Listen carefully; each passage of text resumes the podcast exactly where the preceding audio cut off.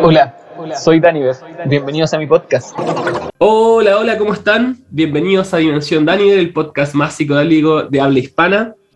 Eh, estoy muy feliz de esta vuelta. Me costó volver en, en, enero, febrero, marzo, que ya creo que los voy, como les dije en el capítulo anterior, voy a darlos por muertos. Voy a acabar la temporada en diciembre y voy a comenzar siempre en abril. Eh, y bueno, saludos como siempre a todos los eh, Patreon, a la gente que me está apoyando en el podcast, a Marcela Serrano, a Cristian Toro y a Franco Capelli, que se han portado súper bien conmigo, han resistido ahí apoyándome. Se viene una plataforma propia, estoy terminando mi página web con la INA, que es una diseñadora web que recomiendo mucho, una seca, que está terminando mi página web, donde va a ser una plataforma tipo Patreon también, pero va a ser propia y van a poder suscribirse con tarjetas de eh, eh, nacionales, tarjetas chilenas, porque hay gente que no puede apoyar el Patreon porque solo se usa Visa. Entonces con esta van a poder aportar con su cuenta RUT desde 0 pesos hasta Luca y la suscripción más chiquitita de 3 mil pesos, así que van a poder aportar eh, con lo que puedan. Si quieren aportar este podcast para que sigamos creciendo, sigamos haciendo capítulos y cada vez cosas más entretenidas. En el capítulo de hoy nos acompaña otra mujer, como le había dicho, se viene especial de mujeres en este podcast, porque está en, en DB con entrevistas a las chiquillas. Y el capítulo de hoy día nos acompaña la Vale Verdosa. Hola Vale, ¿cómo estáis? Hola, hola, muy bien. ¿Y tú cómo estás? Bien, súper bien, súper bien. Feliz de tenerte aquí. Eh, Yo igual, muy feliz de estar aquí. Por la invitación. Muchas gracias por aceptar la invitación. Eh, hace rato te tenía vista para invitar, así que aproveché este, esta ganas de hacer este especial de hartos capítulos de mujeres para invitarte, porque creo que eres importante en todo el movimiento canábico en Chile. Eh, la Vale, para que los que no están escuchando no la conocen, es directora del Dispensario Nacional y presidenta de Activismo Canábico Chile. Así es. Está ahí desde el 2006 en toda esta movida. Tengo hartas preguntas que hacerte. ¿Cómo, vamos de lleno. ¿Cómo me gusta esa pregunta? ¿Cómo comenzaste en esto? ¿Cómo llegaste a esto? Ya. Mi primer acercamiento a la cannabis fue con un porrito, un paraguas, con unos amigos en un carrete y lo pasé súper bien. Me reí hasta que se me durmió la mandíbula, la mandíbula esa risa, y, lo pasé súper bien. Y ahí empecé a fumar eh, relativamente en los carretes, cuando algún amigo se sacaba algo, ¿cachai? Porque no, no conocía ninguna forma de poder acceder a, eso. Hasta que, eh, bueno, desde mi primera menstruación he sufrido de dolores. Y antes era normal sentir dolor en la menstruación. A las mujeres nos han enseñado que tener ese dolor en esos días es normal. Y la verdad es que no es normal. El dolor, ningún tipo de dolor en nuestro cuerpo es normal. Y bueno, mi mamá, que no sabía mucho, me trataba con tramadol y el tramadol me tiraba inhabilitada a la cama con dolor de cabeza, una jaqueca que no podía abrir los ojos, eh, tenía que dormir para que se me pudiera quitar, pero claro, me, aliviaba el dolor de útero, de útero, pero me daban otros efectos secundarios que no, con los que no podía lidiar. Y un amigo me dijo, fúmate un caño. Yo, oye, pero si yo fumo, pero no esa mierda, me dijo, fúmate un caño verdadero, cannabis, de verdad, la planta te va a ayudar con los dolores. Y así fue, pues me fumé un cañito real, un, un, cogollo que brillaba, que olía como los dioses, que era un sabor espectacular, nada que ver, esta sustancia café, negra, hedionda, que me dejaba ahí eh, buscando enanitos en las paredes, ¿cachai? Era, fue una experiencia totalmente distinta y el dolor desapareció. Desapareció, o sea, es que desde ese día nunca más me dolió la cabeza, el útero, las uñas, nada, nada, así, cero dolor de... Y desde ahí dije, wow, esto es, para mí era un milagro porque no conocía la ciencia detrás. Eh, y voy a defender a la cannabis a, lo, más que pueda, porque si a mí me alivia, ¿a cuánta gente más podrá aliviar? Eso pensaba. Buenísimo. ¿Y ahí cómo pasaste a ser activista ya, así, desde de, tu experiencia personal e involucrarte ya como activista? Bueno, yo, era, yo soy eh, usuaria de, de, las redes desde chica. Me gustan eh, las redes sociales, las páginas, no sé, YouTube. Entonces siempre busqué información y cuando, claro, empecé con el uso de cannabis, con la planta, empecé a buscar información y encontré un grupo de, de personas que era Cultiva Medicina, Movimenta, La Marta, y empezaron a aparecer, bueno, en ese tiempo usaba Facebook, en ese tiempo eh, aparecían los eventos. Tú te lo guiaba a uno y te aparecían muchos más de, de, la misma onda. Entonces dije, ya, voy a ir. Tenía un par de amigos que fumaban conmigo y, y, fuimos los tres, me acuerdo, y fue la mejor experiencia de mi vida haber ido a ese primer evento de Cultiva Medicina, que era una tertulia canábica. Me acuerdo que entré a un segundo piso y había una mesa con muchas muestras de cannabis, muchas, así, yo creo que más de 30. Y tú podías sacar una, probarla y tú dejar otra, ¿cachai? Hacer un cambio para probar lo que, probar otra cosa de la que no andabas trayendo. Y, y de ahí pues empecé a, asistir a todos estos eventos, a conocer personas, a conocer comunidades, a ir a las marchas, ¿cachai? Y, ahí empezó mi activismo. A, a, poder estar en todas y, a poder, y poder aprender también, porque no, no sabía nada, nada de cannabis. Buenísimo. Y en Chile igual ah, ya el movimiento canábico ha agarrado caleta de fuerza. ¿Cómo pasaste del activismo a, ser directora del Dispensario Nacional? ¿Y qué son los dispensarios? Me gustaría que se le explique a la gente, a lo mejor los que están escuchando no saben lo que son los dispensarios. Bueno, a raíz de poder asistir a tantos eventos y de conocer a tantas personas, conocí a Luis, que él es mi actual pareja, él es presidente de dispensario y él venía con un grupo de amigos ya em, armando toda esta asociación. El dispensario acá en Chile es un nombre de fantasía, porque el dispensario está dentro de esta asociación que es, de, es para un grupo cerrado de personas, ¿ya? Al dispensario tú puedes entrar con receta médica, certificado de antecedentes, comprobante de domicilio, em, con, un, con, un, contrato entre la asociación y tú, ¿cachai? Porque hay derechos y deberes ya dentro de esta asociación no existe la venta. Tú lo que haces es entregar una aportación para que te entreguen la medicina como tú la necesitas. Puede ser en flores, en mm. aceites, en ungüentos. Como que estás aportando para todo lo que viene detrás de lo que te van a entregar, porque no por el producto final.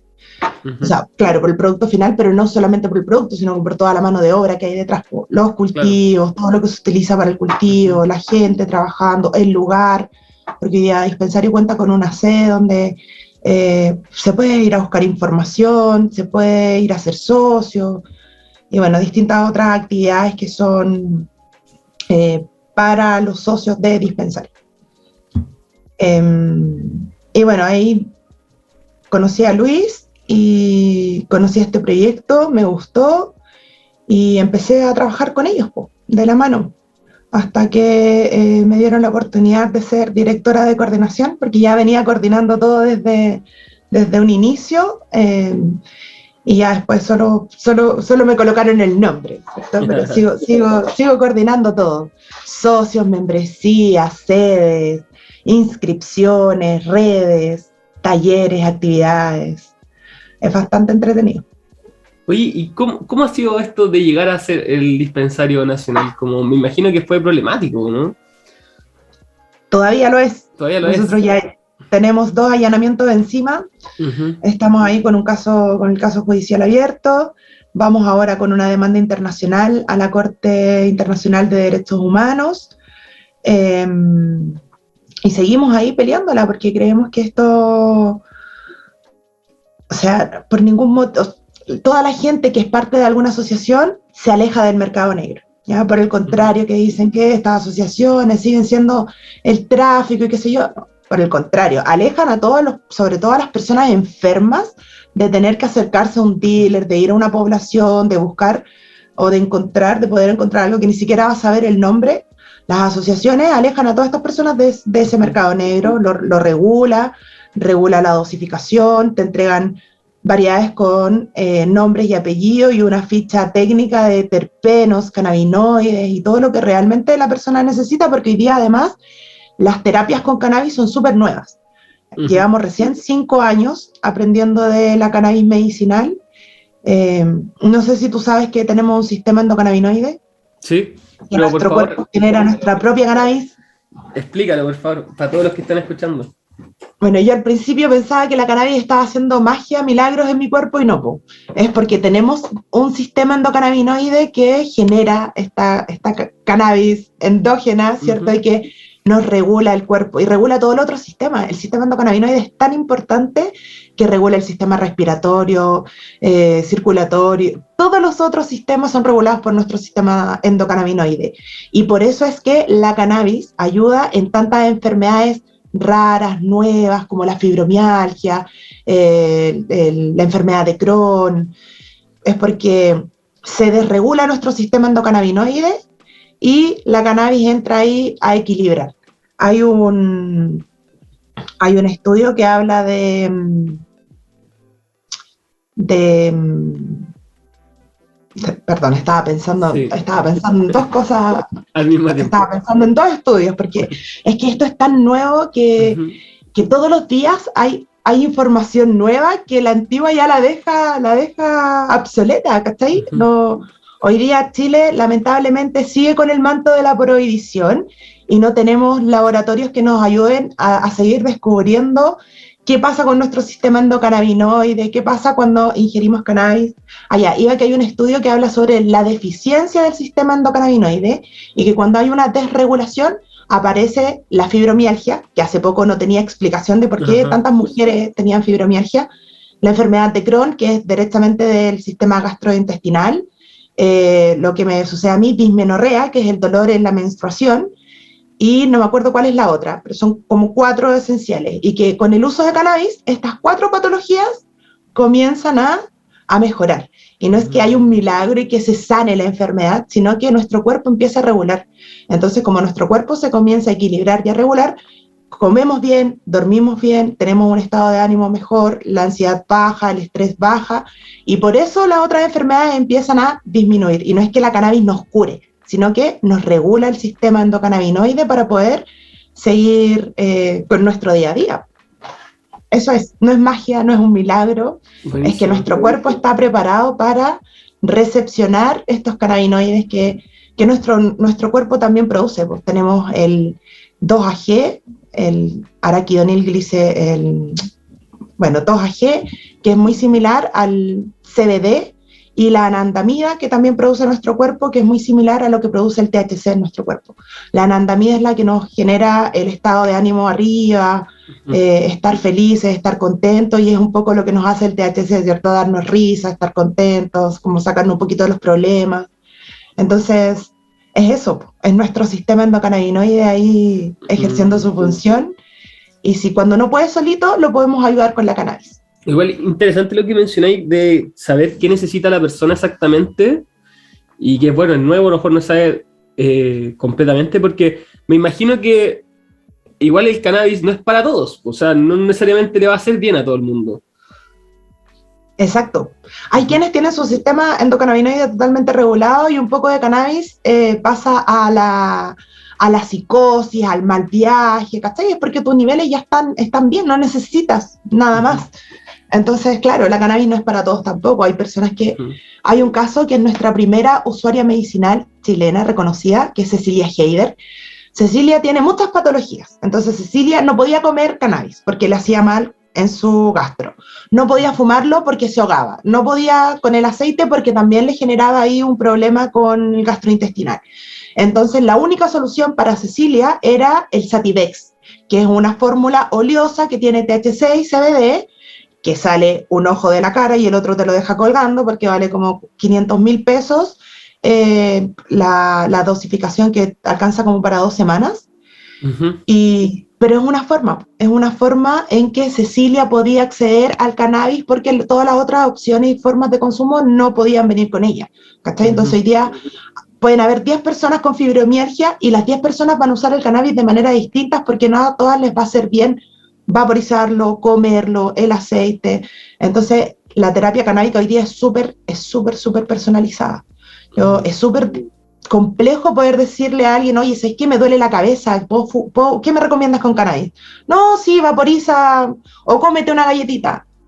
Sin saber nada más, es súper irresponsable poder recomendar cannabis a solo así, medicinal. Hablando del cannabis medicinal. porque hay que saber un poco más de la persona. Sí, porque claro, también pasa con el, uso recreativo, que igual se mezcla un poco con el tema medicinal, porque como lo medicinal pasa a ser como un, como un estandarte, ¿cierto? Y es como, no, si la, marihuana es medicinal y fumo todo lo que quiera, entonces igual, con eso, con lo mismo con la pregunta que te decía, pues hay gente que realmente no le hace bien porque se paranoia, que, o incluso también está esto de que después de fumar tanta marihuana, eh, no me acuerdo la, palabra, ¿cómo, ¿cómo, se dice? Que la gente deja de sentir como apatía por el mundo, como que todo le parece fome, por decirlo así. No me acuerdo cuál es esa palabra. No me acuerdo tampoco. Pero es como, eso es como un inicio de depresión que te puede, que puede generar por ahí. ¿Cachai? Como, pero no me acuerdo cómo se llama. el síndrome motivacional. Sí, sí. Sí. Que ya como sí, totalmente. Nada te motiva. Soy consciente y, de que la cannabis no es para todas las personas, de que tiene que haber un apoyo eh, y educación. Educación sobre todo, y en todas las drogas también. Yo personalmente hablo desde mi experiencia de, bueno, yo no fui muy eh, experimentada con drogas, probé el LSD y me gustó, pero ahora, ahora que ya tengo mayor, mayor educación con drogas psicodélicas y qué sé yo, eh, supe que nunca consumí un verdadero LSD, siempre fueron sucedáneos, ¿cachai? Porque sabía a pila, era un sabor asqueroso y que mientras más amargo era mejor. Mentira, pues mientras menos sabor es mejor. el LSD no tiene sabor no tiene sabor, pues yo eso no lo supe hasta muchos años después. Y claro, tuve que pasar por, una muy, por un muy mal viaje como para poder decir, oye, ¿qué, qué está pasando conmigo? ¿Por qué? ¿Cachai? Entonces yo creo que si tenemos educación e información, el uso recreativo también de otras drogas también sería súper seguro para todas las personas.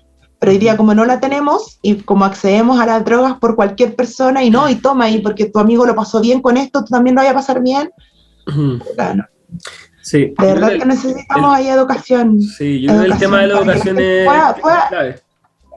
pueda, encontrar el placer y la, la, búsqueda del placer en lo que quiera, pero con información y que no te haga daño, pues, porque mm. yo hubiese seguido consumiendo ese LSD sucedáneo y quizá no sé a qué hubiese llegado, pues, ¿cachai? Porque no, no era bueno para mi salud y no, y no obviamente el, consumo irresponsable no, va a ser bien ni para ti ni para terceros, pues, y, lo, que no queremos es que ningún tercero salga dañado con, con nuestro uso de sustancias. Oye, volviendo al tema del dispensario nacional, ¿cómo va en eso de la demanda? ¿Qué, ¿Cómo van con eso? Vamos súper bien, la vamos a presentar ahora, en la semana del 420. Bueno. Eh, estamos trabajando en eso, estamos trabajando con un, con un grupo de abogados que es especialista son especialistas en derechos humanos. Em, y tenemos todo el apoyo pues, de los socios. Fueron más de 300 socios allanados en el último, en, el último allanamiento. Entonces, eh, la gente está entendiendo que no solo fue una persona allanada, sino que fueron 300 personas porque estaba... Pero, ah, pero llegan a sus casas. No, este cultivo estaba en un ah, solo lugar. Ya, ya, ya. Ya, las asociaciones, estos dispensarios, cultivan por las personas que no pueden cultivar. Perfecto. ¿ya? Las personas que por enfermedad, por espacio, porque no saben, o sea, hoy día hay muchas personas que han intentado de todo y realmente el cultivo de cannabis no se les da y son personas que necesitan tener cannabis medicinal en sus vidas, entonces estas asociaciones entran a suplir ahí esa necesidad de poder entregarte la medicina que, que necesitas. Entonces, eso se está entendiendo y, y hoy día han sido muchas personas vulneradas, porque se quedaron sin su tratamiento, que, que entran ahí en, en una crisis de, de, incertidumbres también, de, de saber de, voy a, voy a seguir teniendo mi medicina, me la van a volver a quitar, voy a tener que volver con las pastillas. Eso también es un estrés para el paciente y que, y que puta, no queremos que, que, sufra con eso tampoco, ¿cachai? Porque es un alivio que nosotros podamos cultivar para ellos pero por otro lado también están con ese estrés constante de mm. ser allanados, de perder la medicina, de no tener después dónde conseguirla, porque es un retroceso para el paciente cuando pierde las plantas, pierde la medicina, y no lo digo solo cuando no allanan a, los, a las asociaciones, sino que Hoy día también están siendo allanados muchos pacientes medicinales con receta y que después de todos quedan absueltos, vuelven a sus casas sin ningún problema, pero con el trauma de que entraron la policía en un no muy buen trato a tu casa, de que mm. registran todo, pierdes ahí la privacidad eh, y pierdes la medicina, pues pierdes las plantas, pierdes el tiempo, pierdes dinero, pierdes tantas cosas. Y lo peor es que vuelven a las pastillas, pueden pastillarse eh, y se retrocede en un tratamiento que venía siendo tan beneficioso para el paciente y para la familia. Hey. Hey, hey. ¿Y por qué siguen con, con ese señalamiento? O sea, ¿cómo no hay una coordinación con lo que ustedes están haciendo? Porque ustedes tienen permisos, pues. Nosotros estamos regidos bajo la ley 20.500, que es de asociaciones, y la ley 20.000, que habla la ley eh, artículo 46850 del cultivo personal próximo en el tiempo, y medicinal cuando es eh, acreditado por una receta médica. Ya una receta médica es el instrumento válido que indica que tú tienes un tratamiento de cannabis medicinal. También habla, la ley 20.000 habla de quién te entrega esta receta médica, que puede ser un médico general, que le dice médico cirujano es el, el título, eh, un odontólogo y los veterinarios. Hoy la medicina veterinaria también está trabajando mucho con cannabis porque el sistema endocannabinoide no está solo en los humanos, sino que en todos los mamíferos. Entonces es posible tratar a nuestras mascotas con cannabis medicinal en, enfermedades como artrosis, artritis, de vejez, ¿cierto? Epilepsia. Eh, ahora, el tema con la ley 20.000 es que tiene vacíos y esos vacíos es que no habla de una cantidad clara. O sea, dice que tú puedes cultivar, pero no dice cuántas plantas. Dice que tú puedes tener una proximidad en el tiempo, pero no dice cuánto. Entonces te pillan con 100 gramos y eso es microtráfico. Te pillan con más plantas y también es tráfico. Entonces pasa por eso, que no hay una cantidad clara establecida en la ley para que la policía al entrar a tu casa diga, ah, ok, esto es consumo personal, esto es consumo medicinal y esto es realmente tráfico. Pero es, es, raro y, nosotros, los usuarios, podamos identificar eso y las policías no no sepan cuando realmente están entrando a una casa cuando es un paciente y te está presentando los papeles y cuando es realmente un traficante, un microtraficante que vende, ¿cachai? Como que, no sé, ahí hay algo raro, hay algo que no me cuadra. Pero lamentablemente la ley no tiene estas cantidades que también lo hace súper eh, confuso. Confuso para todos. Y además que... Porque la gente tampoco sabe cuánto cultivar, sorry.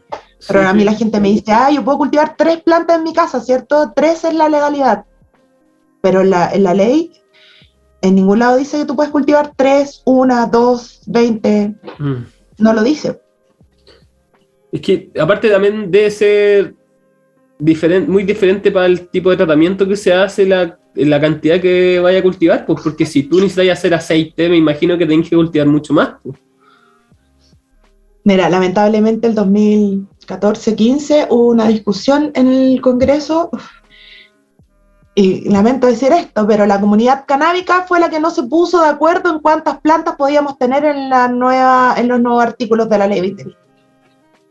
Podríamos haber tenido seis plantas, pero hay, claro, había ahí el, el debate de la diferencia de un uso personal a un uso medicinal y que aquí en el uso medicinal también es súper em, relativo, porque si bien hay personas que usan aceite, hay otras personas que usan resina, hay otras personas que usan extracto, resina, aceite y usan la planta completa, entonces seis plantas, ocho, quince plantas, a veces es súper poco también para una persona que necesita la resina todos los días y cuatro veces al día, ¿cachai?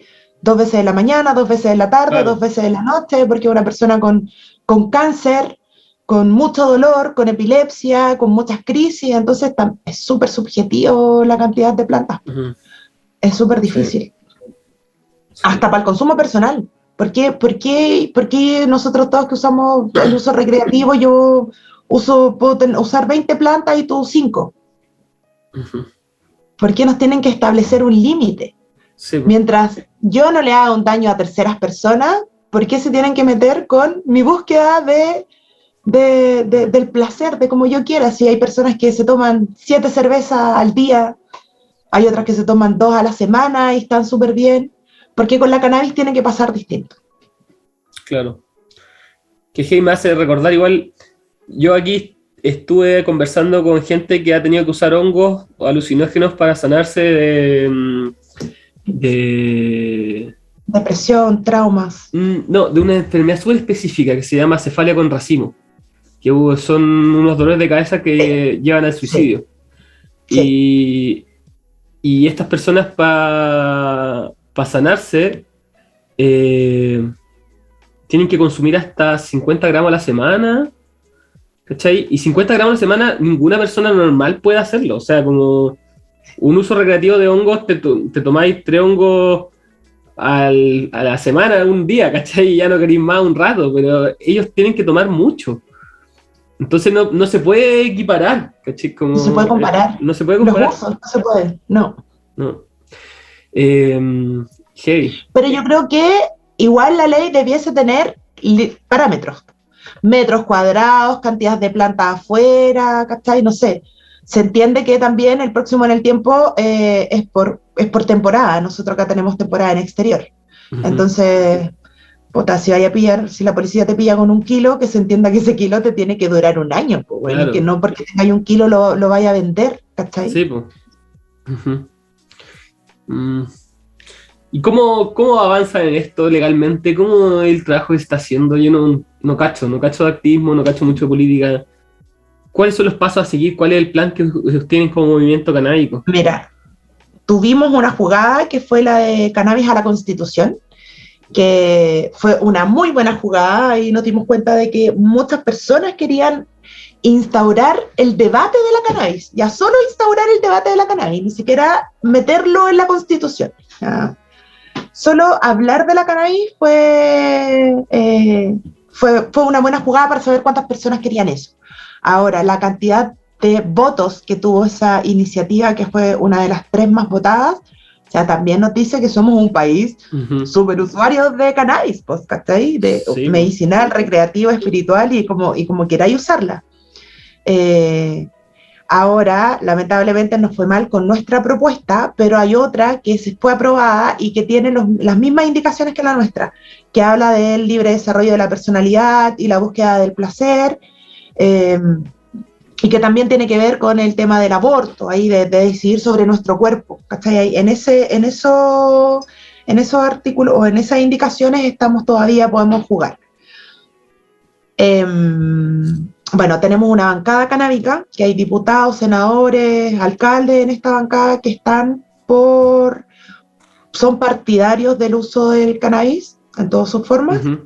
Está Ana María ahí dando la cabeza, Ana María Gasmuri como diputada canábica, que su campaña fue totalmente canábica y bueno, conocemos que su, que su parada también es, en pos de, apoyar a los usuarios, a los, a los medicinales y a las personas allanadas, porque también hoy día estamos, si bien no ha sido tanto como otros abriles, han habido allanamientos ya en este nuevo periodo de Gabriel Boric. Hay que decirlo, porque él quería que en su periodo no, no hubiesen vulneración a los derechos humanos y ya nos están vulnerando, y no solo a los canábicos, sino que ya también hemos visto que la policía sigue siendo totalmente agresiva Sí. en las calles.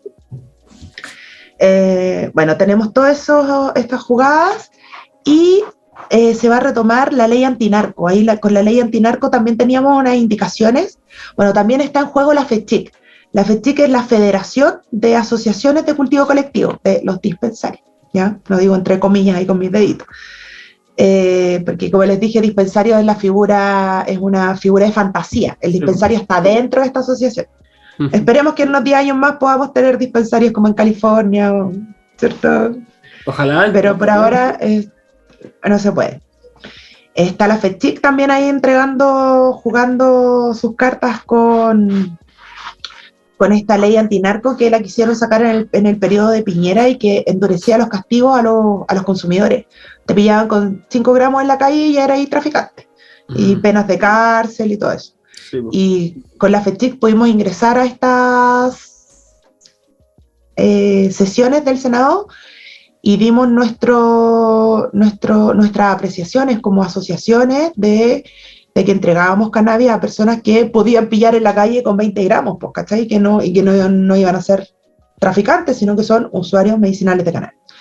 Entonces ahí quedó en stand-by, ¿no? O sea, bueno, se probó una que es la de la receta médica, que le da más poder a la receta médica. ¿Ya? Pero siguen todavía, eh, no sé cuándo vuelven esas sesiones de, que hablan del cultivo y, y del porte. Esas quedaron pendientes. Entonces hay varias jugadas ahí que seguimos en, en, en el debate, seguimos ahí peleándolas, porque si no hubiese estado la FETIC, por ejemplo, en estas sesiones de la ley antinarco, hubiésemos pasado, no, no hubiesen metido en el ojo, en la oreja, en la nariz y en todos lados, no, todo, y, y hubiésemos cagado, pues, porque de verdad que hoy, hoy día hay ciertas comunas que, por ejemplo, Las Condes, con 13 gramos, tú andas con más de 13 gramos y ya es microtráfico. Si andas con menos, no da lo mismo. Pero hay otras comunas que con 7 gramos ya te condenan con microtráfico, pues, ¿cachai? O sea, esa hueá tampoco puede ser, porque por ciertas comunas la cantidad de gramos va a variar. Claro.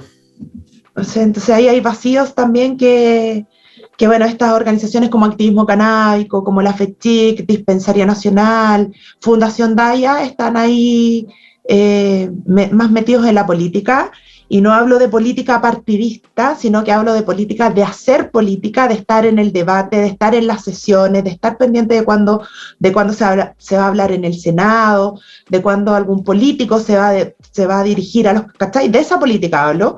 Eh, porque si no lo hacemos nosotros, en verdad no la hace nadie, pues porque hoy día la política está tan cochina que tú hablas de política y como, ah, ya, están metidos en la política, no. Pero bueno, tenemos que meternos en la política para poder realmente empezar a regular bien, para que las leyes no tengan estos vacíos que nos perjudiquen, sino que por el contrario, o sea, yo en verdad soy partidaria de que se, de que se castigue el tráfico, ¿cachai? que se, se castigue el mercado negro, pero, pero con real investigación, pues no me metan detenidos a las personas que tienen receta médica, que tienen sus papeles médicos, que tienen cuatro plantas, ¿cachai? O sea, esas personas no, no merecen pasar por, por, un, por un trauma así, porque la policía no llega en la buena onda a tu casa. Llega súper amenazador, intimidante, eh, y los hueones te ahueonean, ¿cachai? Te tratan de hueona, te tratan de, y de ahí para arriba, no te tratan como una entidad sí. que, con respeto y con palabras, no.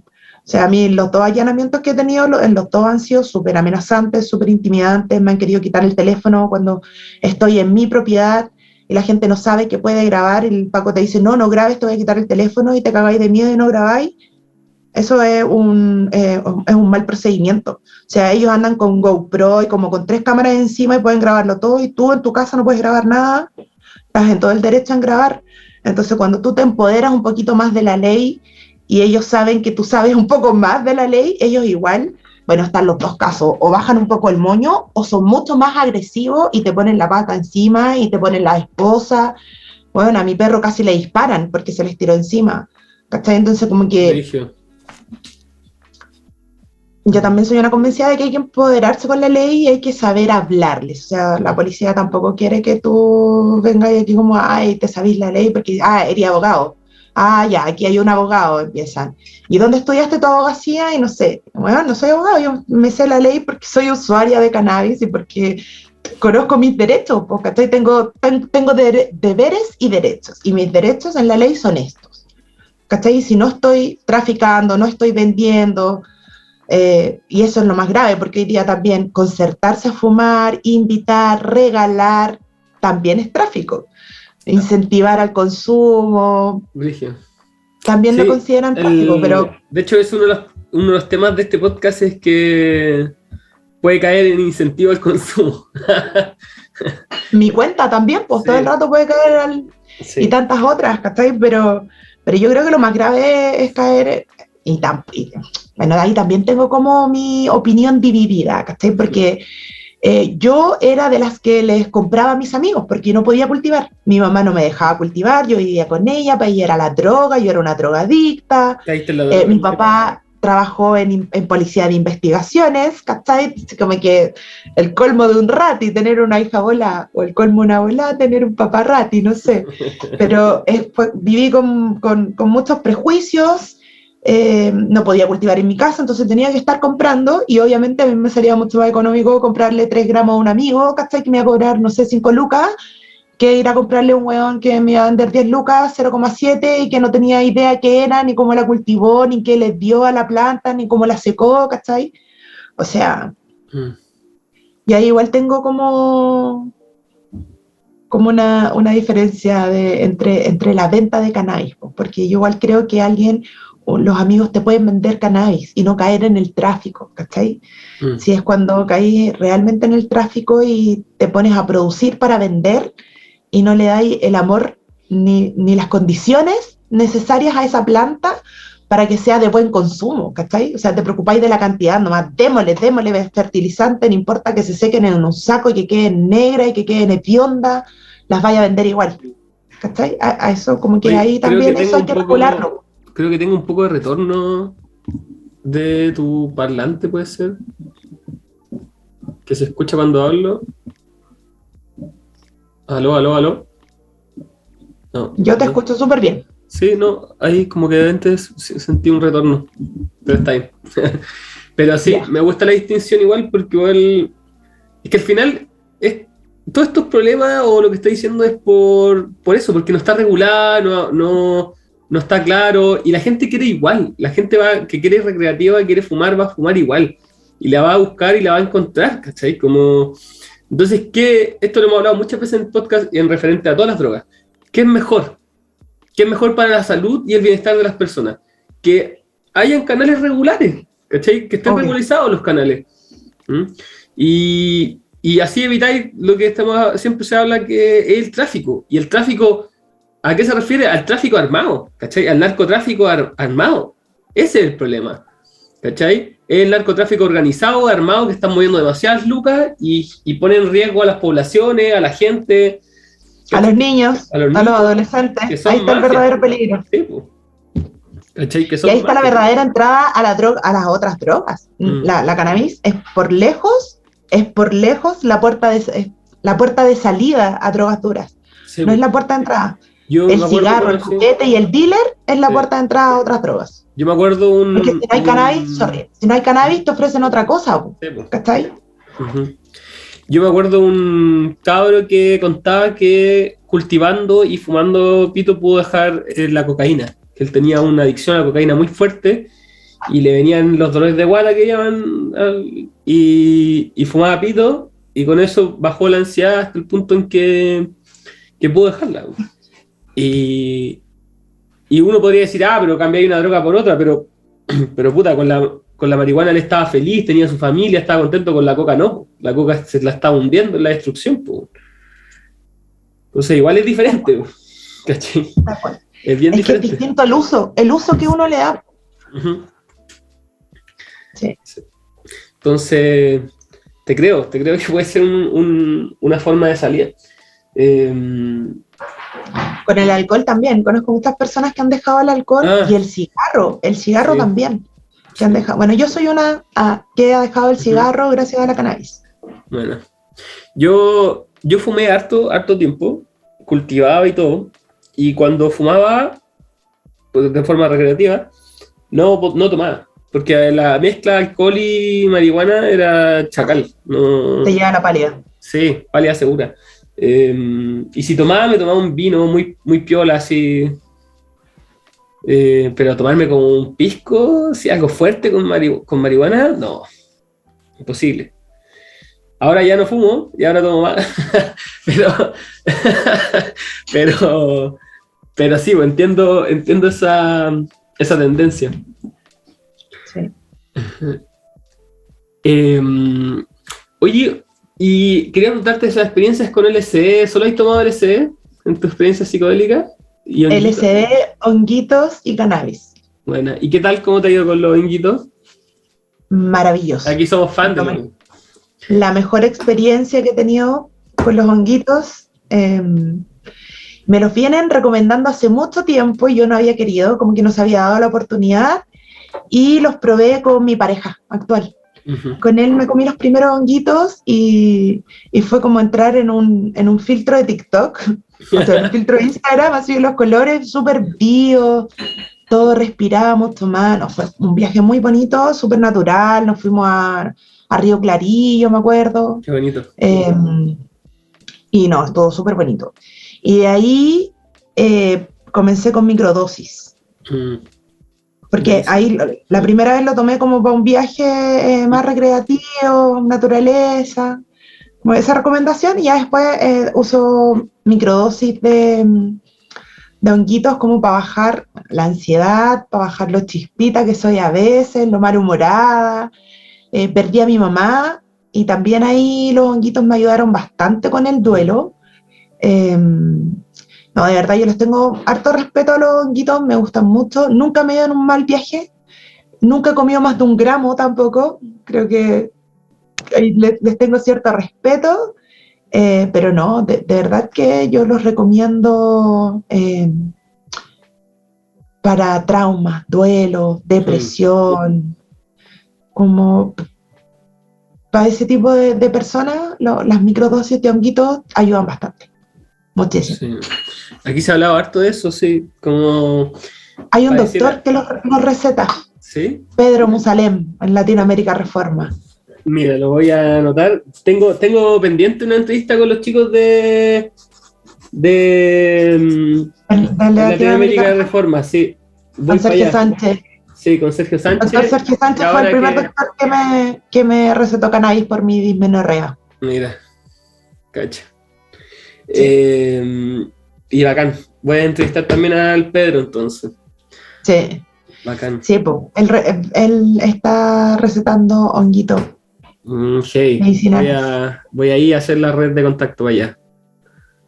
Lo van a buscar. Tarán, sí, súper interesante. Yo conozco igual varios terapeutas que, que están ahí con, bien metidos con, con eh, la psilocibina. Sí, aquí hemos entrevistado a varios. Sí, hemos entrevistado a varios eh, chiquillos que están trabajando con, con hongo, haciendo microdosis, acompañamiento de microdosis, trabajando en depresiones, eh, y todo eso. Está bien en auge. Tengo, de hecho, un, un capítulo que entrevisto personas que hayan, como eh, oyentes del podcast, que hayan eh, usado microdosis y nos cuentan su experiencia, que se llama los Trip Report. Te lo voy a ver. Sí, son capítulos que se llaman Trip Report, donde eh, invito a oyentes del podcast y cuentan su experiencia de, de, ya sea, por ejemplo, uno de psicodelia en general, otro de microdosis, y tengo otro de puros pacientes de cefalia con racimo. Mm, interesante. Sí. Las cefaleas en general son súper interesantes con tratarlas con honguito y con cannabis también. Sí, me imagino que sí, porque la cannabis igual la apaña. Sí, Eh, es antiinflamatorio. Eh, igual eh, este, el tema de la cefalia con racimo, que es muy específica y muy terrible, pasa que prueban de todo, prueban de todo, de todo, de todo, y nada les sirve, solo los hongos. Es muy loco, muy, muy loco. Solo los hongos han mostrado tener una cura eh, efectiva y perduradera en el tiempo, ¿cachai? Como eh, todo lo otro es parche y, y no funciona, o no funciona. Y es muy loco porque no, no se entiende bien todavía la cefalorracia por qué causa. Pareciera que ser, ser un tema de oxígeno y serotonina en el cerebro. Pero no, no se entiende todavía. ¿Cachai? Y heavy. Bueno, yo, yo que conozco el sistema endocannabinoide, ah, podríamos decir que podría ser ahí un desequilibrio. Claro. No se sabe igual, no se entiende todavía. Ningún dolor lo en nuestro cuerpo es normal, po. Sí, po. Y nos han otro- hecho creer que sí. Sí. Lo otro que pasa con la cefalia que como que no, no hay ningún estudio, no se ve nada raro en el cuerpo, ¿cachai? Como le hacen escáner y no se ve nada, como la No. fibromialgia, y entonces no, no, no tiene una causa evidente, entonces la gente no le creen, no le creen a los, a los pacientes que están sufriendo ese dolor, ¿cachai? Creen que son adictos a la morfina, porque piden morfina para apagarse, ¿cachai? Por último, para quedarse dormido y, y, y que se les pasa un rato. ¿Cachai? Entonces los tratan mal. Bueno, es, es terrible. Terrible, terrible. Qué. Sí. Oye, eh, te di mamá también. Sí, visto- tengo dos. Sí, te he visto ahí como en la movida de las mamás canábicas. Como. ¿Qué tal eso? Como el prejuicio, ¿cierto? Del usuario. Me gusta esa. esa, El esa- prejuicio entre las propias madres. Es, es- es También. cuático. Es cuático ser eh, prejuiciada por ser una mala madre, por usar cannabis. Pero yo, en verdad, soy eh, más chora y como que no, no, no, no, me, no me llega porque, bueno, mis hijos están, están sanos, están felices, están bien alimentados, son súper inteligentes. o sea, no sé, pues fuera una mala madre, lo- en los hijos uno lo ve reflejado, ¿cierto? No sé, pues cochinos, con la una larga, desnutridos, lleno no sé, pues con el cabello, no sé, podría tantas cosas, dejarlo Descuidados, abandonado descuidados. descuidado completamente y eso con las mamás canábicas no pasa. po. Uno empatiza mucho más, se, se da el tiempo de conectar con los juegos de los cabros chicos porque uno en la lucidez como que el, el juego del, del tecito es como, ah, el tecito. Ah, pero en, en- en- en un estado elevado, como que el tecito cobra otra onda y está ahí en el juego, ¿cachai? Y eso para los cabros chicos es una conexión bacán con los papás, po que tu papá dé el tiempo de sentarse a jugar contigo, que sean cinco minutos, eh, es tiempo de calidad para ellos que conectar en el juego, porque uno muchas veces juega con ellos, pero tu cabeza está en el teléfono pensando en Mm. otras cosas, ¿cachai? Pero conectar en el juego, ellos se dan cuenta de esa conexión. Eh, y es bacán, y es bacán. Sí. Aparte que uno tampoco anda tan gritona, como que es todo mucho más relajado. Bajáis un par de cambios, sí. Sí, y crear comunidad canábica mamás, con mamás canábicas es, es bacán porque te das cuenta que no estás sola, que hay otras en la misma que tú, en la misma sintonía que tú. Ujú. Eh, y criar en tribu también es súper entretenido, que los cabros chicos tengan eh, conexión con otros niños, sobre todo siendo papás de pandemia, ¿cachai? Que tengo un hijo de dos años que nació en Mm, estallido sí, social y que Igual. nunca vio otro cabro chico más que los monos en la tele, ¿cachai? Ujú. No, como que es súper importante tener ahí un apoyo eh, de otras mamás que, y poder conectar nosotras, claro, ahí vaporizando, fumándonos algo mientras los cabros chicos corren por el parque. Qué entretenido poder hacer eso, esa, esa actividad que con otra mamá normal, o sea, no, no canábica, ¿cachai? No, Mamá normal. más, más estresada, la mamá normal es más estresada. Mucho más estresada. Y yo conozco mamás canábicas estresadas, ah, pero la mamá Lucia es mucho más estresada. Lamentablemente la rutina nos hace así, po, Sí, estar ahí con la presión, la pega, los hijos, muchas mamás con papá ausente, ¿cachai? Yo corro la suerte de tener un súper mega papá que, bueno, está a la par conmigo, o sea, Ujú. yo, la- aquí la, la, la- más paternidad es a medias. ¿no? De verdad Buenísimo. que afortunada con eso, pero hay mamás que no, po, que corren con, con la mala suerte de tener un papá súper ausente, emocional, económico y en todo. Entonces, la pega, enfermarse, weón, es casi un lujo para la mamá porque no Mm. podéis, porque así, la pega, el cabro chico, no tenéis con quién dejar a los niños. O sea, vivir con todo ese estrés y no fumarte un cañito, bueno, de verdad que me- mis condolencias, así como pobrecita, pobrecita. Sí, Que la cannabis te saca un poquito de eso, Sí, pues te relaja un la poco. rutina, de- esa nube negra. Mm, Es cierto. Es cierto, es cierto. Y para los dos lados, pues lo hablo desde mi lado de mujer, pero para los papás también, Sí. yo sé que también hay muchos papás que ahí corren con la labor de ser mamá también y, y son prejuiciados por ser, por ser usuarios de cannabis, por cultivar. O sea, hoy día, en mi caso que creo comunidades de mamás canábicas, me llegan muchas chiquillas de ayúdame por favor de que el papá de mi hija me va a demandar porque soy usuaria, porque tengo plantas. Mm, Bueno, esa weá no debería pasar para ningún lado, po, porque Mm. tanto las mujeres también denuncian a los hombres como los hombres a las mamás de los... Claro. y que, que lata que eso sea un, un- una amenaza, ¿cachai? Mm. Porque además estás corriendo la amenaza de dejar solo a tu cabro chico, porque vaya a denunciar a, a cualquiera de los dos lados y vaya a dejar a- al crío solo un rato, sin papá, sin mamá, o sea, Mm, ni siquiera pensamos en eso. Pero es de todos los días, todos los días llegan casos de, de cabras con miedo de que las van a denunciar por las plantas o porque usan cannabis cuando están con sus hijos o porque, o porque usan cannabis siendo mamás, ¿cachai? ujú. Sí, al final, en tu casa, no sé, pues yo no fumo delante de mis hijos, ¿cachai? Pero fumo aquí en mi oficina y mi hijo de repente se mete, yo lo saco, yo sale, tengo extractor, tengo ventana, pero oye, ya sale. Pero es inevitable que el cabro chico se meta, pues, ¿cachai? En mi espacio. Eh, obviamente yo no voy a, no, no defiendo a las personas que usen cannabis en el mismo espacio que los hijos, pero, pero si los cabros chicos están adentro y la mamá sale a pegarse una fumada al patio, o sea, está en todo su derecho, pues, ¿cachai? De poder lidiar con su maternidad como, Sí, pues. como que ella al final- considera. Es lo mismo que tomarte una cerveza.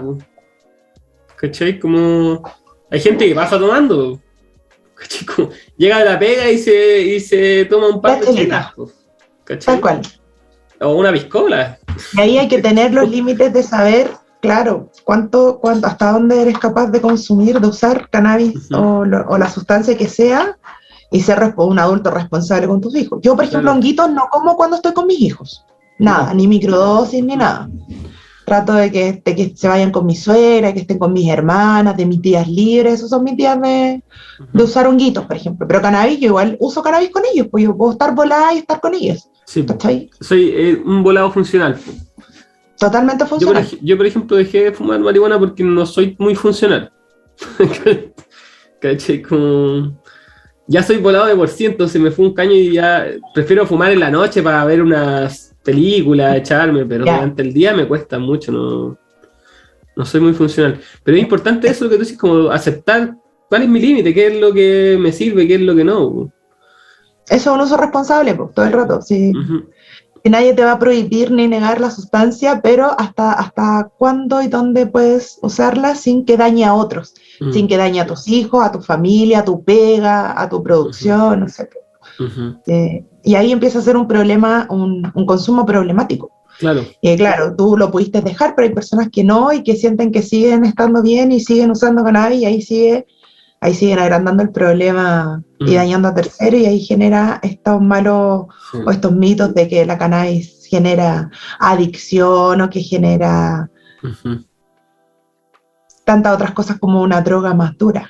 Hoy día la cannabis igual está considerada como en, la línea de, la cocaína y la pasta base, en Chile al menos. Y, bueno, esa es otra jugada política, pues, que queremos que eh, se baje la cannabis, porque ya está reconocido su uso terapéutico, su uso medicinal. No puede seguir siendo tratada como, como la cocaína y la pasta base y la heroína, pues, ¿cachai? O sea, es absurdo. Exacto, sí. Es que, bueno, el tema del uso problemático, hacer esa distinción yo creo que es clave. Porque cuando un problema, hasta el alcohol lo mismo, hay gente, hay gente que es borracha funcional. ¿Cachai? ¿Cuándo un problema?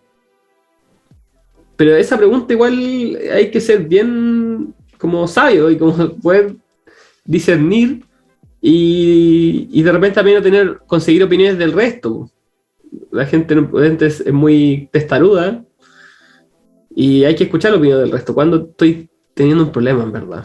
¿Mm? Ser sincero con uno mismo. Claro, y escuchar a la gente que te conoce, a tu familia, a los más cercanos, las opiniones que te interesan claramente. Ellos son los que... Y eso puede pasar con cualquier cosa en todo caso, hasta con el celular. Sí, po. Oye, em, y el tema de los niños, ¿cómo, ¿Cómo lo abordáis con tu hijo? Bueno, tu hijo es tan chico igual.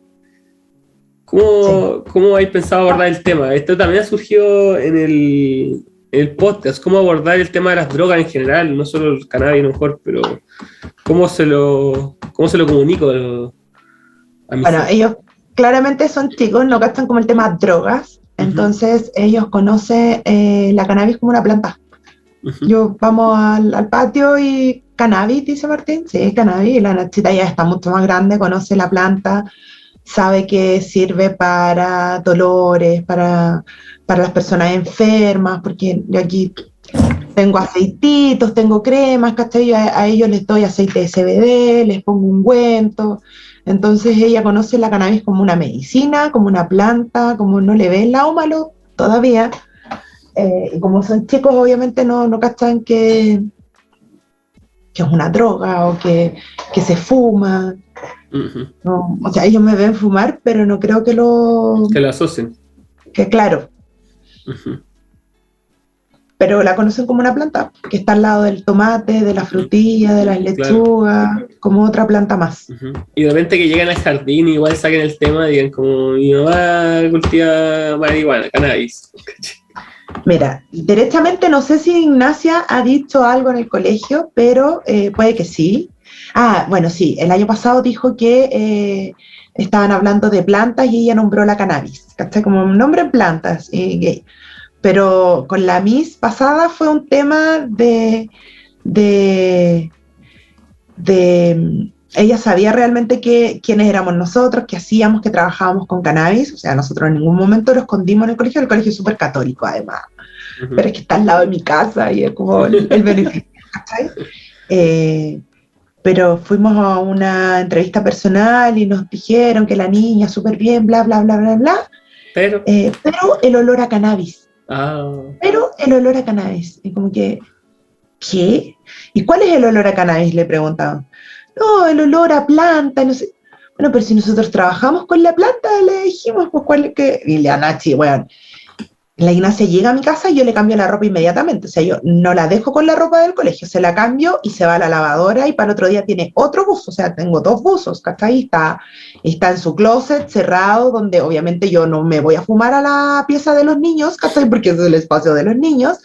Entonces, y las plantas están afuera, como que aquí adentro no hay planta, entonces como que el prejuicio nomás, ¿cachai? El prejuicio. Y la Ignacia se ha bañado en perfume, en colonia de niños, ¿cachai?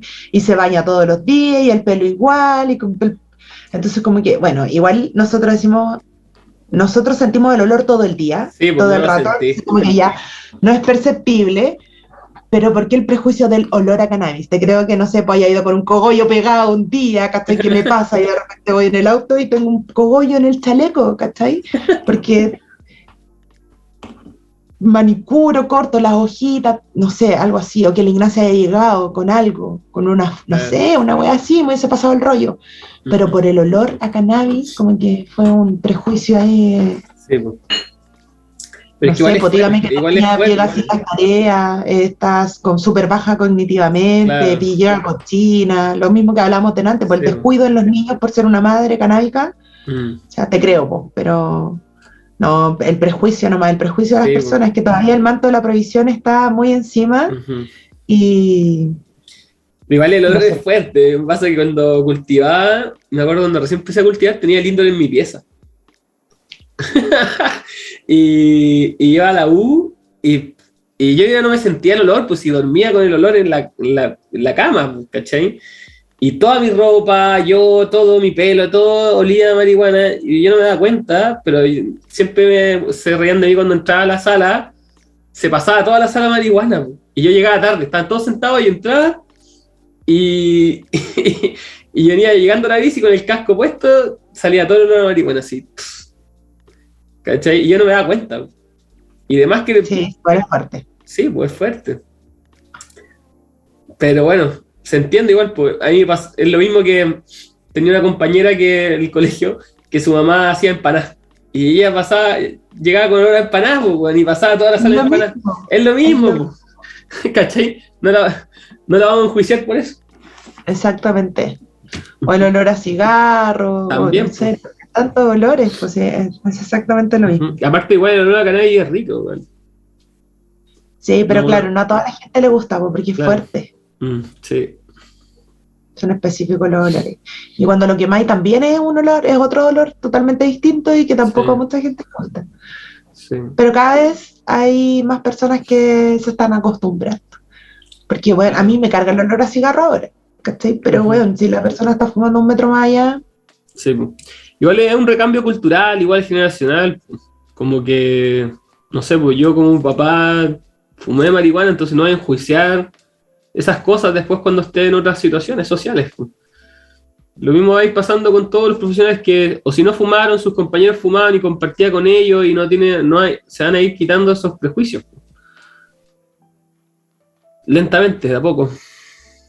Sí, de a poco, con información, educación, más personas saliendo del indoor. Sí. bueno, con el activismo canábico eso busco, pues que más personas puedan eh, salir del indoor, hablar de su uso, eh, contar sus experiencias, porque, bueno, ¿qué, qué, qué conocimiento más bonito que a través de la experiencia, por lo que contabas delante del podcast de la experiencia del uso de honguitos, pues lo voy a escuchar, a mí me gusta mucho escuchar la experiencia de otras personas con sustancias psicodélicas eh, y que les ha ido bien y que además se han podido sanar. Se han podido sanar de dolores, de patologías, de traumas, de tantas cosas y que bueno, esas experiencias son las que valen también, no solamente el estudio científico, si las experiencias anecdóticas también son un medio de, todo el rato. De información, educación, comprobación. eso que decís como salir del indoor, como salir del closet, ¿cierto? Eh, de usuario, es parte de este podcast. Pues. Entrevisto, como te decía, artistas, psicólogos, y todos son usuarios. Casi todos los invitados son usuarios, muy pocos no. Funcionales, po. Sí, porque ese es el otro prejuicio, que uno eh, usa alguna droga y eres un drogadicto, así que no vaya a poder hacer nada fracasado de la vida. Ajá. Y no, Exacto. Esta droga psicodélica, estamos en el siglo XXI, pues ya no... Ajá las drogas psicodélicas no, nos ayudan, nos expanden la conciencia, nos abren el tercer ojo, nos conectan con, cosas que no conectamos en la lucidez. Pues, Hoy día la rutina nos tiene como caballos de carrera ahí, mm. carreteras llenas de tacos, idiotas peleando con todo el mundo, la pega, volver a lo presencial, la pandemia, que también, weón, se viene una crisis de de enfermedad mental brígido, o sea, no puede ser que en una semana tres, cuatro colegios, cuatro o cinco cabros chicos se hayan suicidado, disparado, o sea, de verdad que necesitamos hoy día la de, de psilocibina, cannabis. Sí con información, con educación, con apoyo médico, con apoyo terapéutico, con apoyo de, si es uso recreativo, con apoyo de amigos, ¿cachai? Pero necesitamos expandir la conciencia y, Encontrar otra, opción igual, pues, sí. Esta realidad, esta realidad, meternos una realidad paralela un ratito. o crear otro espacio a partir de esto, igual, pues yo creo que igual el uso de psicodélicos nos hace cuestionar un poco la sociedad y y buscar crear otro tipo de espacios. Por lo menos así lo veo yo. Y mejorar también un poco esta sociedad tan... Sí.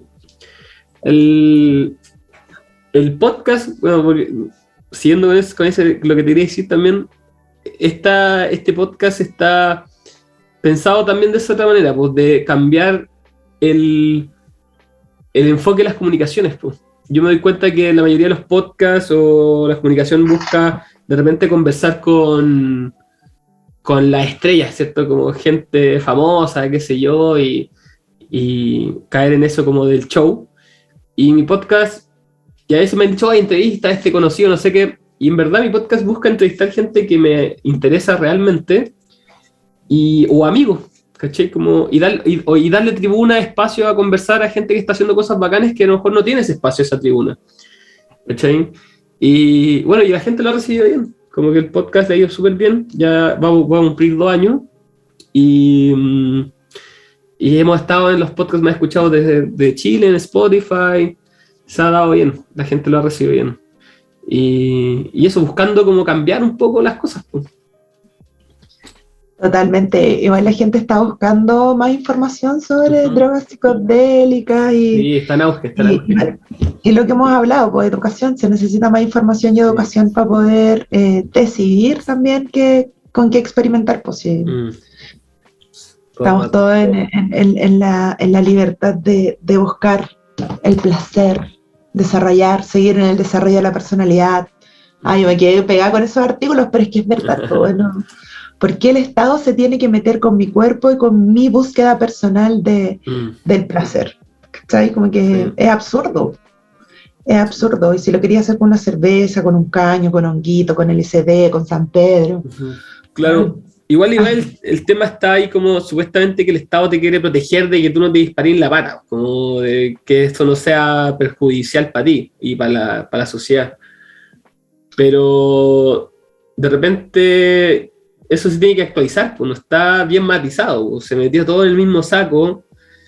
Y, y también yo creo que las, las personas como individuos y como sociedad de repente tienen que cagarla para aprender. Pues. Tenemos que experimentar esa libertad para decir, ah, no, sé que nos pasamos 10 pueblos, ¿cachai? O no, a lo mejor no nos pasamos tanto.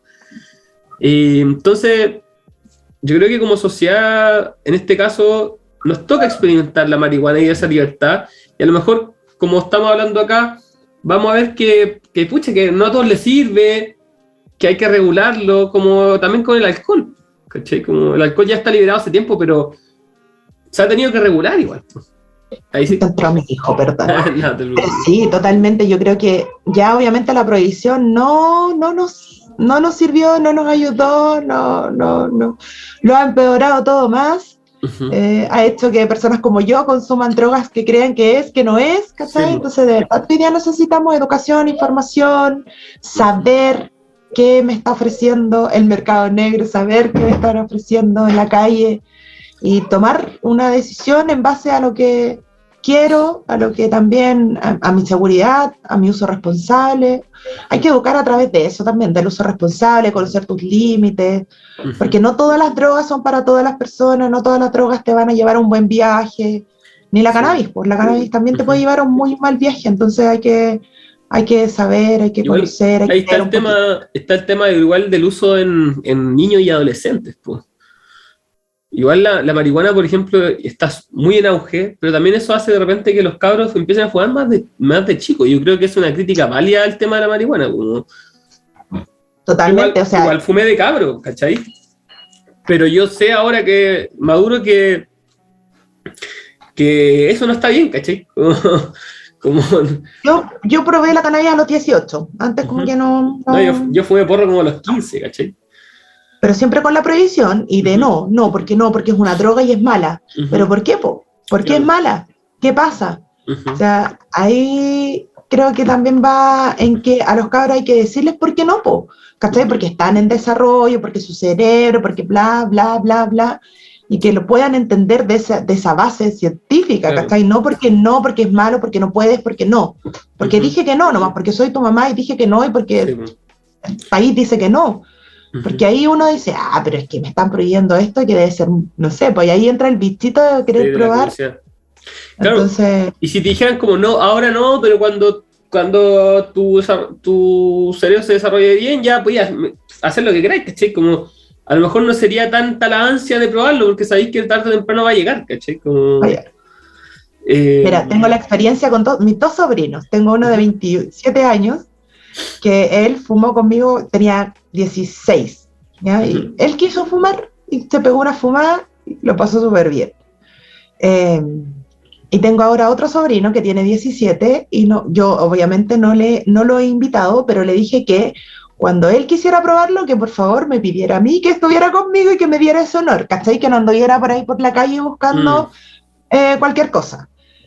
Y ayer lo vi, por ejemplo, y dije, oye, ¿ya fumaste? Me dijo, no, pues me dijo, voy a fumar contigo, pero cuando cumpla 18, o 19, ¿cachai? Pero porque él ya sabe, pues yo al de chico le mostré las plantas, eh, de chico sabe y sabe otras drogas también, y yo le he enseñado y le he contado, porque mi hermana igual es un poco más reacia, como mi mamá.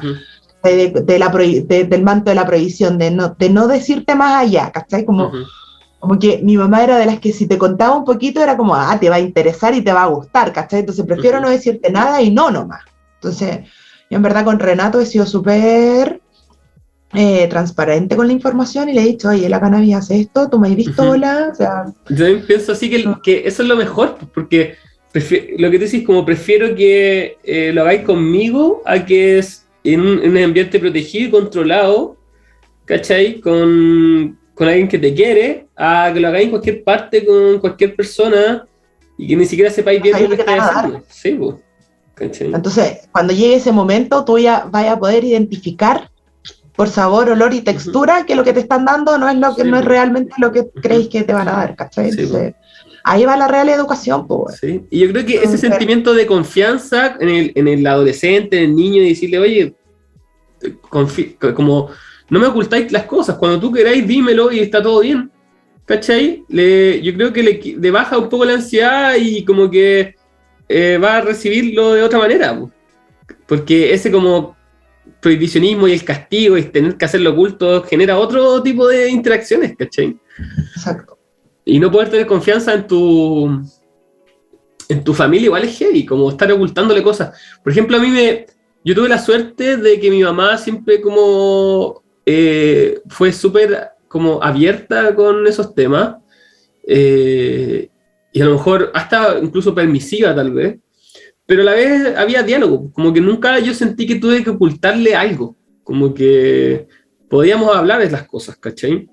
Eh, y eso era bacán, y siempre me llamó la atención de que no, porque mis compañeros, todo lo contrario, siempre estaban ocultándole toda su vida a sus viejos, como que sus viejos no sabían quiénes eran ellos, ¿cachai? eh, se, se llama, típica que llamáis y como que decís, no, estoy en la casa de Juanito y estábamos lanzados en, en Maipú, en La playa. ¿cachai? En la playa, no sé, en cualquier otro lado. No, me voy a quedar acá en la casa de Juanito. Y, bueno, y yo no, pues, ¿cachai? Entonces me llamaba mucho la atención eso porque lo, encontraba fome. ¿Cómo no podís eh, como tener esa confianza? Y también eso es- no era culpa de ellos, pues culpa de los papás, porque si el, los papás eran demasiado estrictos y sabían que si no eh, era castigo, ¿cachai? O no lo iban a dejar. ¿cachai? O no lo iban a dejar. Eh, entonces, generar confianza con los cabros, que tu hijo no, no te quiera mentir, ¿cachai? Por último, que esté dispuesto a conversarlo y a, y a- a debatir y, a, y a- ver qué pasa con el tema, pero no a ocultártelo y, y mentir, ¿cachai? Que encuentro fome. Tal cual. Sí, po. a mí me pasó, pues yo tenía que mentir. Sí, Qué triste. Ahora me da pena. me da pena y espero que mi hija no me mienta, pues que pueda Sí, po. confiar en mí y poder Sí, con pues, ella eh, Sí. Sí, es lo ideal. Sí, yo creo que es, es de lo que estamos hablando, de poder eh, ser abiertamente con lo que estás haciendo con tu sobri- sobrino, ¿cierto? Sí, De hablar los temas abiertamente y como estar más dispuesto a escuchar también, pues, como la experiencia de ellos, y aparte que cada generación va cambiando, pues. Sí, pues, y ahora existen tantas otras drogas. Yo igual trato de decirle que por favor no, sintéticas no, pastillas no, todo lo natural posible si va a poder buscar, va a encontrar los Sí. mismos efectos, pero si- y por pues, último, si, no. claro, y por último, si quiere probar esas weas, que las pruebe, pero que, que se asesore, pues, ¿cachai? Que sepa los. Los que sepa todas las contraindicaciones. Sí, ¿cachai? Eh, y también el tema de la edad, yo creo que es, es- es importante. po. Como que mm, eh, yo también soy full psicodélico, me gusta la psicodélica, y acá hablamos de eso y es como, cabros, espérense, espérense a desarrollar una personalidad, tener una visión bien formada del mundo, haber trabajado, haber tenido relaciones, eh, como de haber vivido un poco para meterse a psicodélicos, porque los psicodélicos lo que hacen, en dosis altas sobre todo, es pescar todo lo que tú creíais que está bien y tirarlo al piso, ¿cachai? Desarmarlo y tenéis que volverlo a armar. Entonces, primero, como ten algo que, que desarmar, ¿cachai?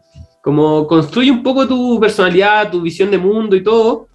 Y después, porque si no, si tú te empezás a mandar psicodélico de muy chico, como nunca vaya a construir eso, ¿cachai? Como que el psicodélico no te va a permitir como darle, eh, formar bien tu personalidad, ¿cachai? Y puede que salga mal. Hay gente que queda mal, ¿cachai? Con, Sí. con trastornos de personalidad, con, no sé, psicosis, esquizofrenia, ¿cachai? Entonces no es juego tampoco, ¿cachai? No, claramente que no. Yo creo que el, el tema de la edad del, del- es clave en todos estos temas, como que... Y a veces es inevitable, los cabros quieren probarlo, pero por eso hay que... Y por eso necesitamos una regulación, Sí. una regulación con urgencia. Y no, y no porque queramos que la cannabis y las drogas lleguen a todo. No. Por eso necesitamos una regulación, Mm. para que no lleguen a los niños tan temprana edad, porque con el alcohol, o sea, hace cuánto, un año recién me están pidiendo el carnet para comprar chela en el supermercado, weón. Cuando a los Ujú. 15 años podía hacerlo perfectamente, no me pedían ni un puto carnet, no me pedían nada. Ujú. ¿Cachai? Ahora, un año recién que me piden obligatoriamente, aunque te- tengáis 80 años, la cajera te pide el carnet. Aunque tengáis 80 años, güey, y estés para la cagada, te Sí. piden carnet para comprar cerveza. Con la cannabis y con las drogas tiene que ser exactamente lo mismo. po. Ujú. Tiene que haber una regulación, tienen que tener una cierta edad para poder acceder a ellas. Ujú. Y lo otro, el Porque si tema, no, de verdad que el tema de la educación, güey, el debate va a ser eterno. Porque, ¿cómo lleváis estos temas a los colegios? ¿Cachai?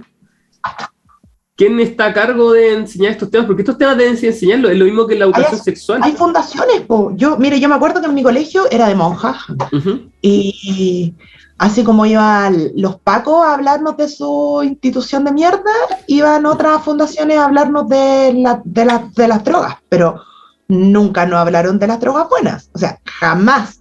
Siempre fue con el manto de la prohibición de que las drogas eran malas, de todas las drogas son malas. Cigarro, alcohol, pasta base, cocaína, marihuana, eh, todas las drogas son malas. pero nunca me hablaron del honguito, del San Pedro, del DMT, del, del floripó, no sé, de plata que encontráis en un árbol, weón, a la esquina de tu casa, ¿cachai? No, pues yo creo que ahí también va, pues, en que estas fundaciones no solo vayan a decir que la pasta base y la cocaína es mala, sino que vayan a hablar de, de, los pros y los contras, y es información en general.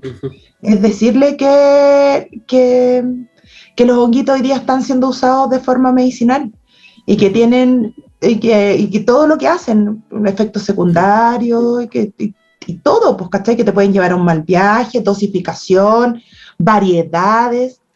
Bueno, si hay que educar desde cero, desde cero, Desde cero. Y si queremos hablar de, de todas las drogas, hablar de todas las drogas, desde la base de todas las drogas, de los efectos, efectos secundarios, porque sí, porque no, quién la usa, por qué la usan, cuándo usarla, cuándo no usarla, con quién sí, con quién no, mezclarla, porque bueno, día los cabros chicos mezclan Sí, copete, cannabis y, y Y hasta ahí tres más, tusi, pastilla, Tusi Poppet, weón, y mezclan todo. Entonces, ¿cuándo mezclar? ¿Qué podéis mezclar? ¿Cuándo no mezclar?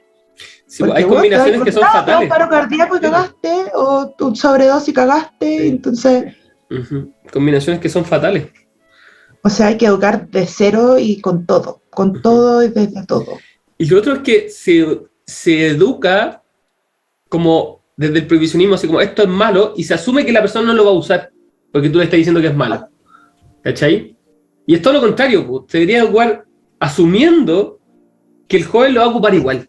¿Cachai? Que lo van a usar igual. Es lo mismo que el, que el, que la- el tema de la sexualidad, que también siempre hablamos en comparar con eso, con la educación sexual y el tema de la droga. Sexualidad y La aborto, gente, la weón. gente va a tener sexo igual. Los cabros van a querer buscar tener sexo igual. ¿Cachai? Entonces, asumir de que los cabros van a, a- a consumir, se van a acercar al alcohol, a la marihuana, a todo. ¿Cachai? Entonces, asumiendo eso, enseñarles que ya, si lo van a hacer, tomen en cuenta esto. ¿Cachai? No combinen. Reducción de daño. ¿Cachai? Que eso es lo que acá siempre se habla. Como y, y no porque est- estemos asumiendo, no es como que le estemos enseñando a drogarse, ¿cachai? Y como que lo estemos incitando a drogarse, a educarlo así, sino que estamos asumiendo que lo van a hacer igual, porque es lo más probable, ¿cachai? Eh, ojalá que no, ojalá que no. ¿cachai? Como ojalá que no, pero lo- es lo más probable. Y lo otro, una pregunta que me surge acá es como, ¿por qué los jóvenes se drogan? ¿Por qué buscan de repente drogarse? Y eso también habla del, del contexto social, ¿cachai? De lo que estén viviendo. Muchas veces la droga es, una, es un parche a, la- a lo que hablamos también de la salud mental, ¿cachai? Eh, no sé si habéis visto el experimento de la ratona y la morfina. Sí. ¿Cachai? Como un, un ratón que no tiene un, un espacio eh, gratificante va a tomar morfina hasta que se muera. ¿Cachai? Y un- pero un ratón que tiene un espacio grato, seguro, eh, divertido, donde pueda eh, disfrutar, va a tomar morfina de vez en cuando porque está buena. ¿Cachai? Sí. Pero no, le va, no va a ser un, un consumo problemático, porque está, está en un ambiente grato. ¿cachai? Entonces, ahí hay har- harto que hablar y eso mismo también se debería enseñar. pues, ¿cachai? Em, Sí. hay, Sí, harta una pega, hay, que- hay harta pega. Hay harta pega, pues, porque se viene haciendo muy mal, muy mal la pega hace muchos años. pues. Sí. Con lo mismo que hablabais de la sexualidad, o sea, el foco también está súper mal puesto en la mujer, porque la mujer se embaraza una vez en nueve meses, Ujú. y en esos nueve meses el hombre puede embarazar a 100 mujeres. ¿Cachai? Ujú. Entonces, de verdad que necesitamos empezar a educar desde cero y desde el colegio. Mm. El, yo creo que el tema de que hay harta pega y a la gente que esté escuchando, a los oyentes, ¿qué pega puedo hacer yo desde el lugar que me toca? ¿Cachai? Como ya sean profesores que estén escuchando, médicos que estén escuchando, yo sé que hay médicos que escuchan este podcast. eh, ¿Cómo puedo involucrarme en estas temáticas de repente? Si me interesa y desde, cómo puedo partir desde mi rincón, ¿cachai? Como, ¿Cómo podemos Bueno, mejorar? primero instaurando el tema con el entorno, po. hablándolo, si, no, si no hablan de su uso, empezar a hablarlo con las personas de confianza, eh, demostrar lo funcional que son con el uso, ¿cierto? Salir del indoor eh, y si, bueno, si tienen alguna habilidad afín, eh, poder tomar capacitación, hoy día Fundación Daya, Canadoc, eh, Calapa Clinic, hay distintos lugares que, que prestan capacitaciones, eh, porque hoy día igual necesitamos muchos más médicos de los que ya hay entregando orientación a pacientes canábicos. Son muy poquitos los que se están mojando el poquito. Necesitamos más médicos, porque además la medicina canábica eh, es personalizada, es más personal, como que no te ven como un número, ¿cachai? Realmente te ven como la señora Juanita y que está con dolor y que está sufriendo, y el doctor canábico sí quiere que tú sanes tus dolores, pues no te va, y no te va a meter un medicamento que, que la farmacéutica se, se lo está trayendo porque le van a regalar un super viaje a fin de año, ¿cachai? Sino que te está entregando una medicina que realmente te va a ayudar y te va a apoyar. Entonces también partir desde ahí con los doctores eh, más tradicionales y convencionales que, se pueda abrir el tema, debatir, hacer activismo, usar las redes, usar hashtag, mm. contar la experiencia, contar, contar si el cannabis te, te, volvió esas ganas de vivir o te dio otra oportunidad de vida. Hoy día hay muchas personas que el cannabis realmente eh, los han sacado del hoyo negro que trae la enfermedad del todo, o sea, económico, mental, emocional, físico, como que la terapia canábica te, te devuelve la vida, las ganas de querer seguir viviendo, de luchar sin dolor, ¿cierto? El tratamiento eh, cuando es el autocultivo es mucho más económico que poder acceder a él eh, en, la farmacia, en las asociaciones, entonces mejora todo. Ya. Y el cultivo de cannabis también es una terapia súper buena para las personas porque es un ser vivo que todos los días tiene cambios, entonces la gente eh, al ver también ese cambio todos los días y, lograr tener flores y lograr tener la medicina, como que también es un renacer para ellos eh, el poder cultivar. Entonces, desde ahí, pues, desde contar de todas las experiencias, desde el cultivo, desde la experiencia del uso recreativo, medicinal, usar las redes para poder llegar a la, hoy día tenemos un gobierno súper eh, joven que usa las redes, usa Instagram, usa Twitter, usa TikTok, weón, o sea, yo cada vez que me pillo con algo ahí le escribo, weón, estamos presos por plantar, estamos aquí, seguimos esperando que bajen la cannabis de lista, mm. no sé, presionando hacer, hacer, ver, visibilizar, haciéndose notar, totalmente, visibilizar el tema en todos los canales, con todas las personas. Porque además de seguro que si no hablaron el tema con, con alguien de la pega y lo hablan, van a encontrar ahí un partner para las 420. Sí. me quedé pegado pensando en el tema de los médicos. Eh, yo creo que es súper importante que gente que está en cargos de poder, porque estudiar medicina te da un estatus, ¿cachai? Como que se involucren en estos temas, como la nueva generación de médicos. Me gustaría, si es que están escuchando alguno de los médicos este capítulo y tienen gente que está estudiando medicina o que ya es médico, eh, hacer un capítulo de eh, trip report de médicos, como médicos psicodélicos, a ver si, se atreven, eh, que quede ese registro. Mm. sería interesante. Por si están escuchando ahí, me escriben, vamos a hacer ese capítulo. Pero sí que se involucren, pues. y está la medicina canábica, se viene el tema de los hongos, también me habló un cabro que quiere ser psiquiatra, que está estudiando medicina y quiere ser psiquiatra, y está interesado en trabajar con los hongos. Eh, entonces, que se involucren en esos temas. Y por último, si no están a favor o, no quieren trabajar de lleno con eso, eh, que estén informados para no tener los prejuicios que pueden tener, ¿cachai? Tal cual. Em, que sepan que tenemos un sistema endocannabinoide, porque tampoco lo enseñan en la universidad. Mm. Que lean un poquito y que empiecen ahí a buscar.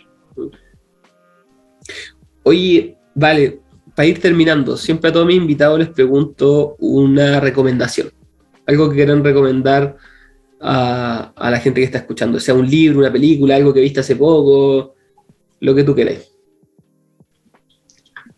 Eh,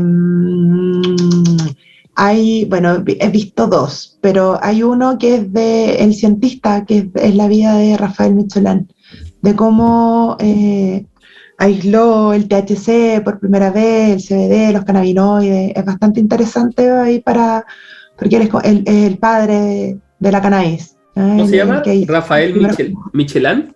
Rafael Mechulán, Mechoulan, Mechoulan. el cientista en YouTube. Mechoulan. El y para los cultivadores, un libro, eh, la Biblia del Cervantes, el mejor libro de cultivadores, Ujú. para sacar buenos, buenos arbolitos.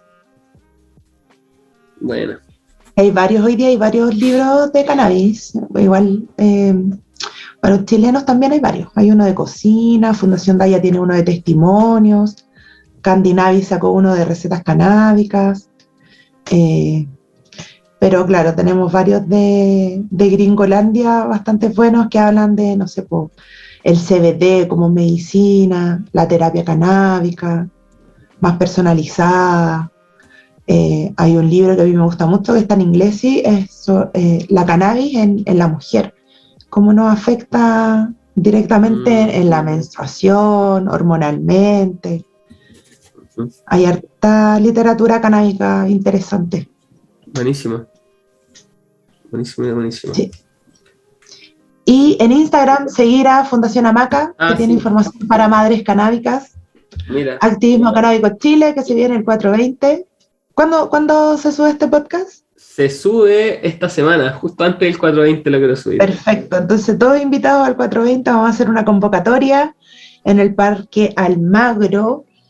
Eh, Activismo Canábico Chile para que encuentren ahí las coordenadas, porque no es, con, es con San Ignacio, Parque ¿Y tu- Almagro con San ¿Y tu, Ignacio. re- y tu red social? Vale Bertosa, vale guion bajo Bertosa. Súper. Y Dispensario Nacional, por supuesto, ahí la primera corporación de usuarios medicinales de cannabis que estamos Que vayan a apoyar. Sí, con la regulación. Buenísimo. Oye, vale, muchas gracias por esta conversa, estuvo bacán. Eh, muchas gracias por tu disposición y por eh, tu apertura a, a hablar de tu experiencia también, todo lo tuyo. Muchas, muchas gracias también a todos los que escucharon este capítulo. Vamos a seguir, se vienen más capítulos. Esta semana tengo como cuatro entrevistas más, así que se vienen capítulos para rato. Buenísimo, súper. Muchas gracias. Muchas, muchas gracias. Agradecida por la consideración. Estuvo súper entretenida la conversación. Eh, y voy a escuchar los podcasts que hablamos Ya, pues. porque Ahí te los mando. es súper interesante. Eso, Súper. Chao a todos. Chao. a drogarse con responsabilidad. Saludos. Eso.